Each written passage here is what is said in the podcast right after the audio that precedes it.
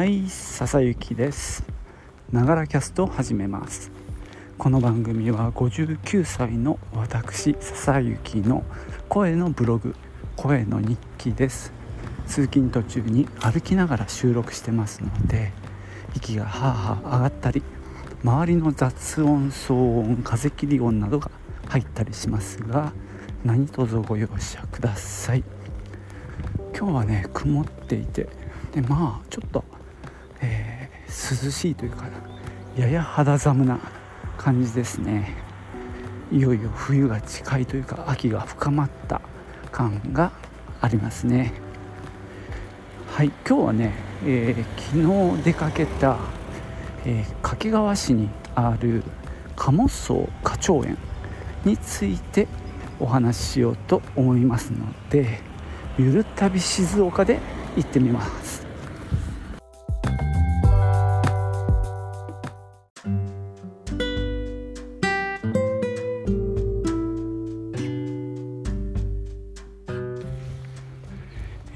ちらはですねうんとね掛川市にあるんですけども、えー、江戸時代から続く庄屋さん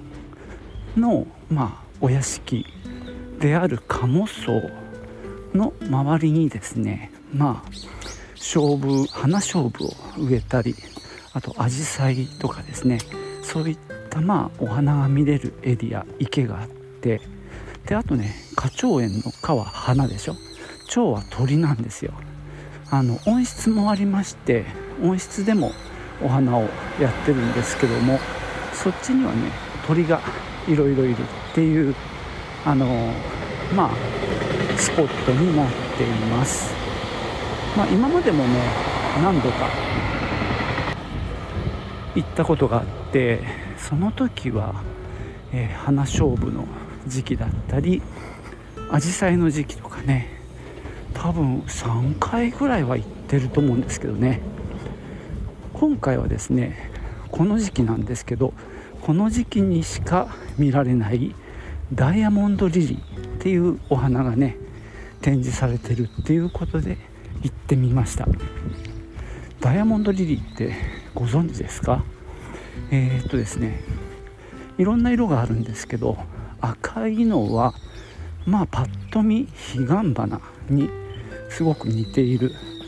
花ですね、まあ、彼岸花もユリ科らしいんですけどもうあのリリーっていうだけあってユリの仲間でえっ、と花の色はねいろいろ濃い赤からオレンジ色白ピンクなんかがあってあと花の形もシュッとスッとしてるのもあればフリルが割とついててヒラヒラしてるのもあって割といろんな花の種類がありますね。で最大の特徴がこの花びらのこの表面にあの細かいラメみたいな感じでキラキラ光るようなあのものがついてるっていうのかな。曇ってるとわからないんですけども日の光とかあるいはまあライトを当てたりするとこの小さいねあの光の粒が光って見えまして、まあ、それが、まダイヤモンドのようだっていうことでダイヤモンドリリーというらしいです。南アフリカ原産ということで日本ではまだあまりあの広がってない花らしいですねなんかね水を嫌うしあの栄養もあんまりいらないむしろ乾いてるぐらいの方がいいので水をやりすぎると良くないとかですね、まあ、ちょっと日本の多質な風土には合ってないようなお花なんですけどもこの鴨荘花鳥園さんではそれをねあの大事にこう増やしているそうでそれがねこの時期ドーンと咲いた花のあの株をね展示してくれています。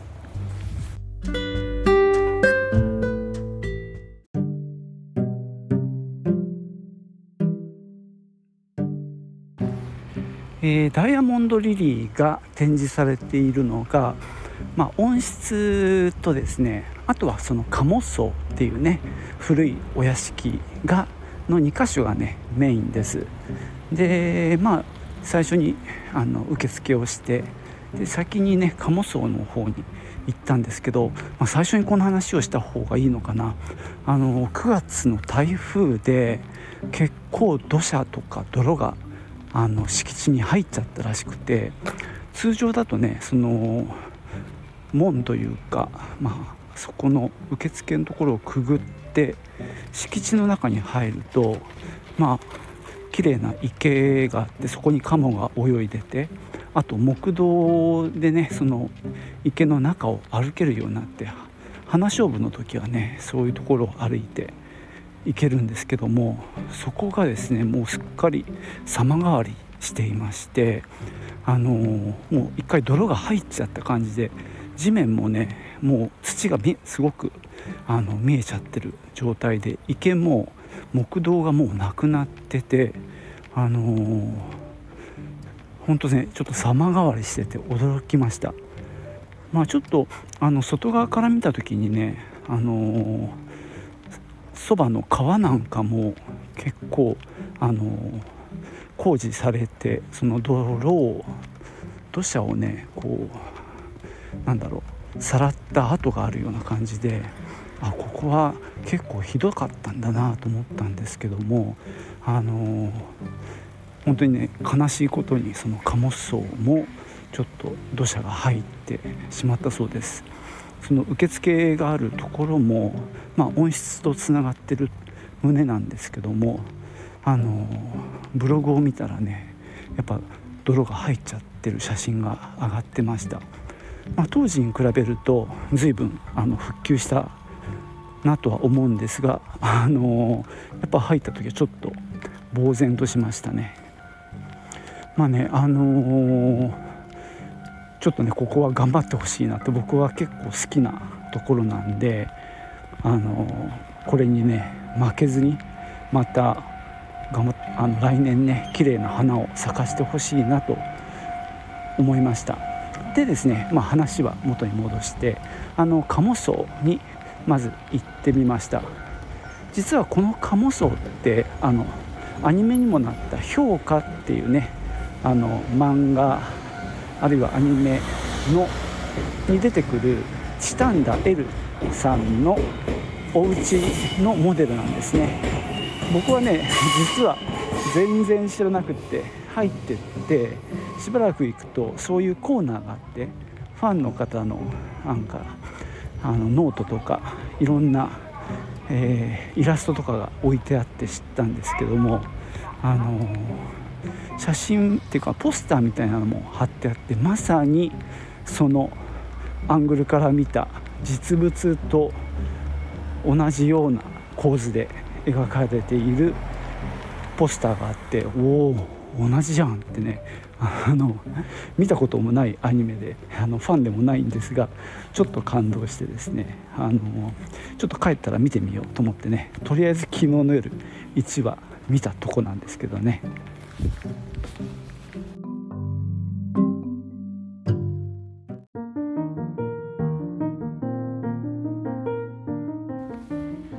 ちなみにこの鴨荘なんですけども、まあ、江戸中期に建てられたっていうお屋敷なんですけどもまあ本当上がって結構じっくり見ることができます。でいろいろ飾ってであったりとかですねこ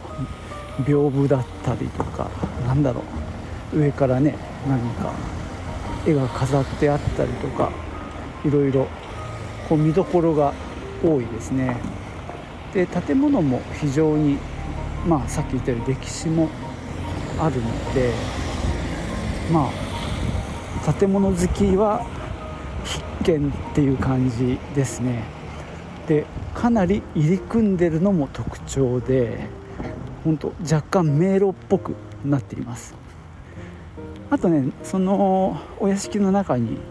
何ていうかトイレもちゃんとあるのでご安心ください。であの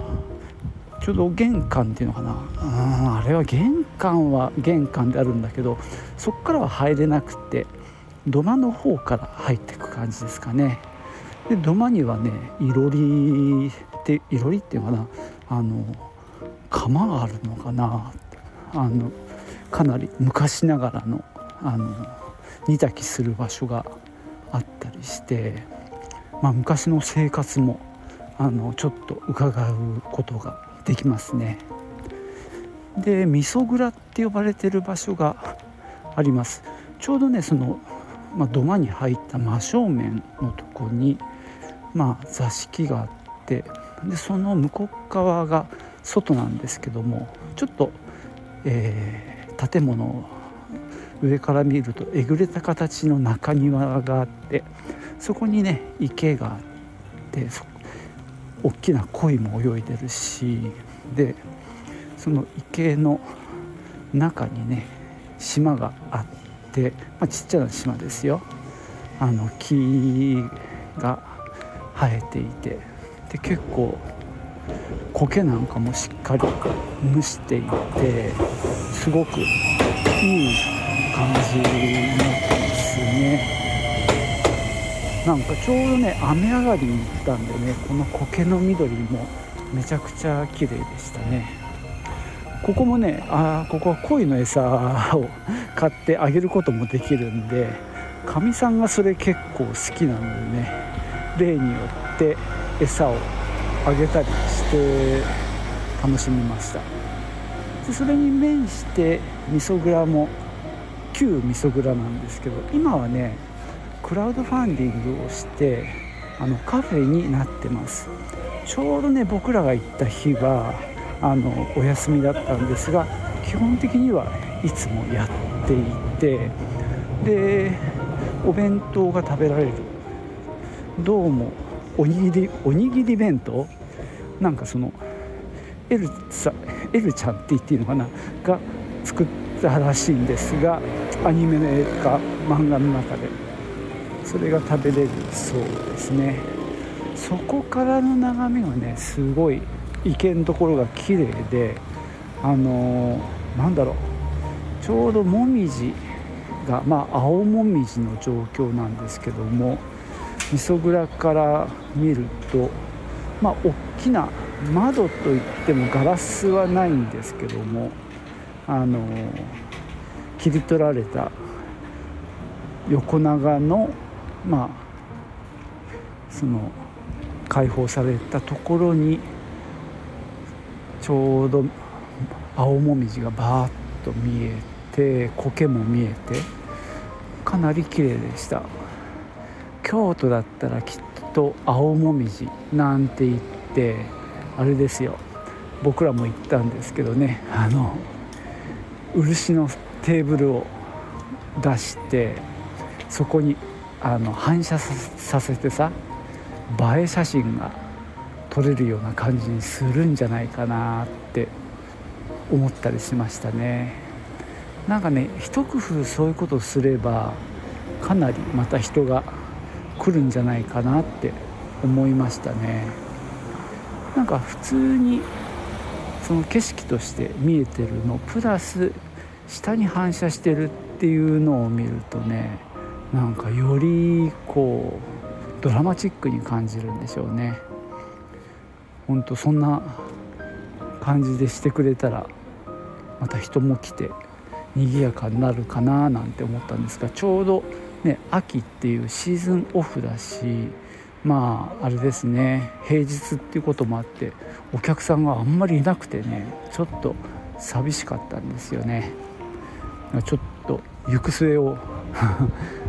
心配しちゃったりしてそんな余計なお世話だけど、まあ、そんな感じでね味噌蔵からの眺めは是非だからまあ普段はカフェやってるのでそこでちょっとお茶しながらその眺めを堪能するのがおすすめですね。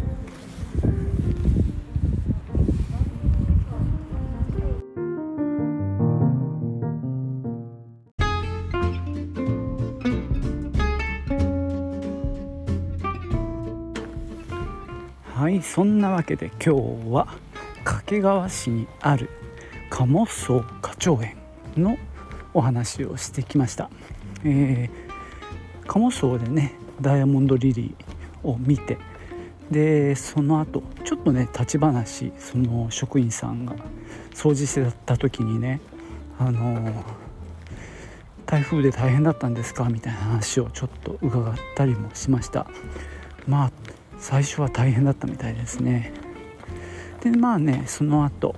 温室の方に移動しましてでそこにもね結構いっぱいダイヤモンドリリーがあの飾ってありました。まあすごいですね。あの、そこでもねまた職員さんあのスタッフの方と話ができたんですけどもやっぱりね育てるのは日本だと外は難しいなんて話をしていました。